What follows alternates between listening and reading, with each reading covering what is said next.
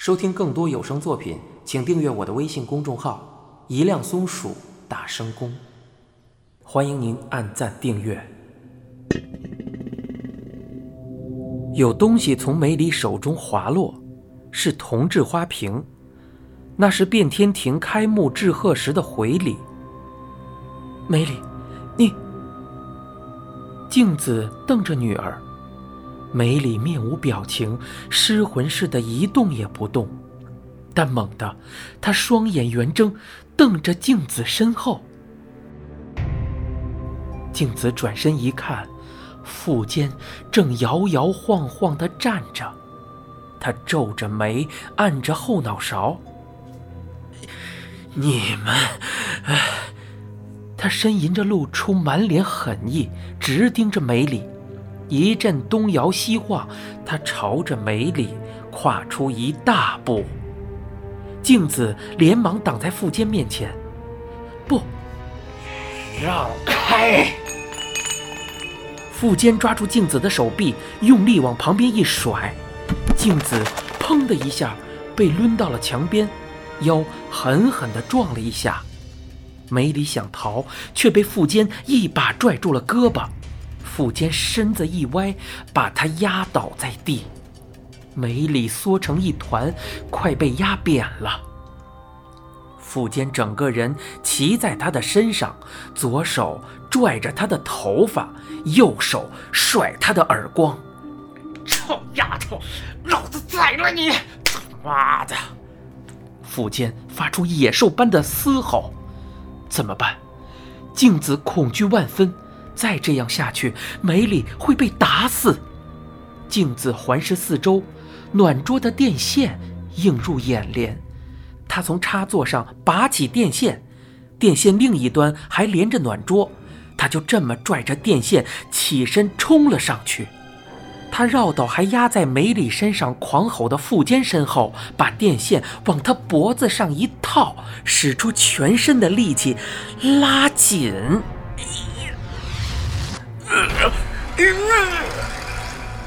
富坚呜的闷哼了一声，往后一倒，双手拼命拉扯电线。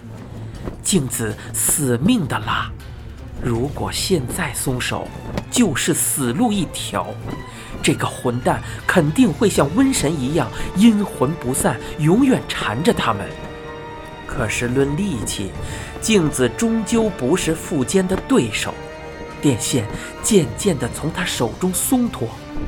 就在这时，梅里翻身起来，去掰富坚扯电线的手。他骑在富坚的身上，不让他挣扎。梅里大叫道：“啊，快，快点！”没时间再犹豫了。镜子闭紧双眼，将浑身力气灌注到双臂，他的心脏扑通狂跳。他一边听着血液滔滔流淌的声音，一边使劲拽紧电线。他连自己也不知道拉扯究竟僵持了多久，直到听见一个小小的声音频频喊着“妈”，他才缓过神来。镜子慢慢睁开双眼，依旧紧握着电线。富坚的脑袋近在眼前，暴睁的双眼一片死灰，仿佛正逆视着屋顶。脸由于淤血变成黑紫色，勒进脖子的电线在皮肤上留下深色的痕迹。富坚再也不动，口水淌下嘴角，鼻子里也溢出鼻涕。啊！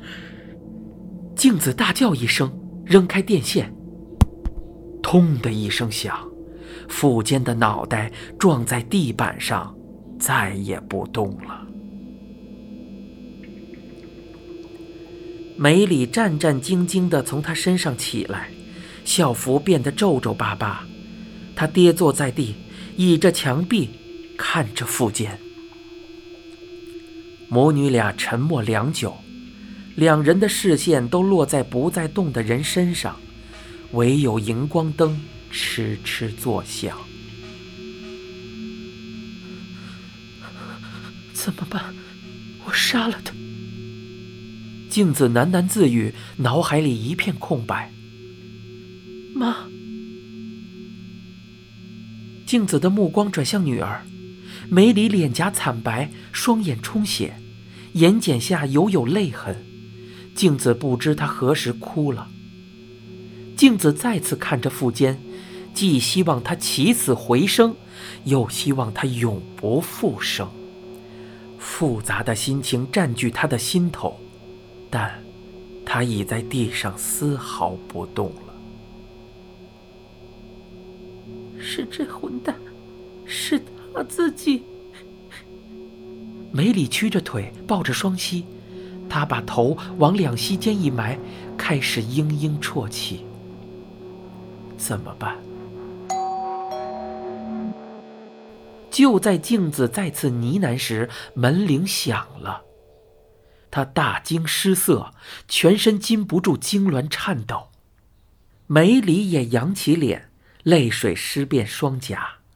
母女俩面面相觑，都在问：这时候会是谁？响起敲门声。然后是一个男人的声音：“花冈小姐。”这个声音很熟悉，可镜子一时想不起是谁。他像中了邪一般动弹不得，继续和女儿对视着。敲门声再次响起：“花冈小姐，花冈小姐。”门外的人似乎知道镜子在家，他没有道理不去应门。可是这种状况下怎么开门呢？你去里面待着，把门关上，绝对不许出来。镜子小声命令着梅里，理智总算一点点回来。敲门声再次响起，镜子深吸了一口气，他发出刻意保持的平静声音。这已是他竭尽所能的演技了，他说道：“来了，哪一位？”“我是隔壁的食神。”镜子吓了一跳，刚才他们弄出的声响，想必非比寻常，邻居不可能不起疑心，食神才过来看看。来了，请稍等。镜子自认声音略微恢复了正常。梅里已进了里屋，关上纸门。镜子看着腹间的尸体，必须处理这个。暖桌还歪着，是刚才拉扯电线所致。他把暖桌推倒一边，牵过桌布盖住尸体。虽然有些不自然，但已别无他法。镜子确认自己身上毫无异样后，方走到门口脱鞋处。腹间肮脏的鞋赫然在目，他连忙将其塞到鞋柜下面。他悄然无声地偷偷挂上门链，刚才没有锁门。他暗自庆幸，幸好食神没有直接推门进来。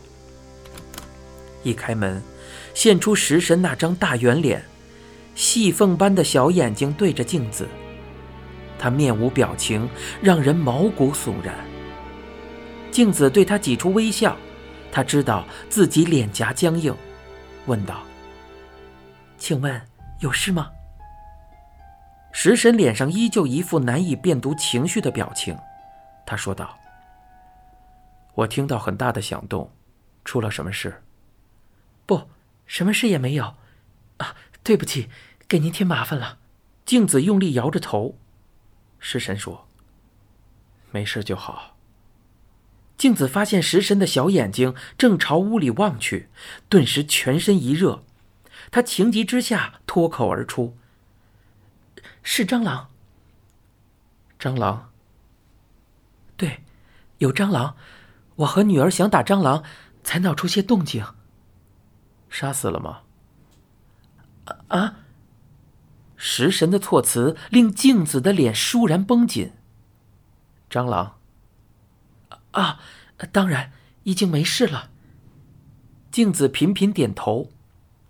食神说：“有什么我能帮忙的，尽管说，别客气。”谢谢，吵到您，很不好意思。镜子鞠了个躬，关上门，顺便挂上门帘。听到食神回到住处，关门，他方吐出一口大气，忍不住当场蹲了下来。你现在收听的是东野圭吾原著、一辆松鼠播讲的《嫌疑人 X 的现身》。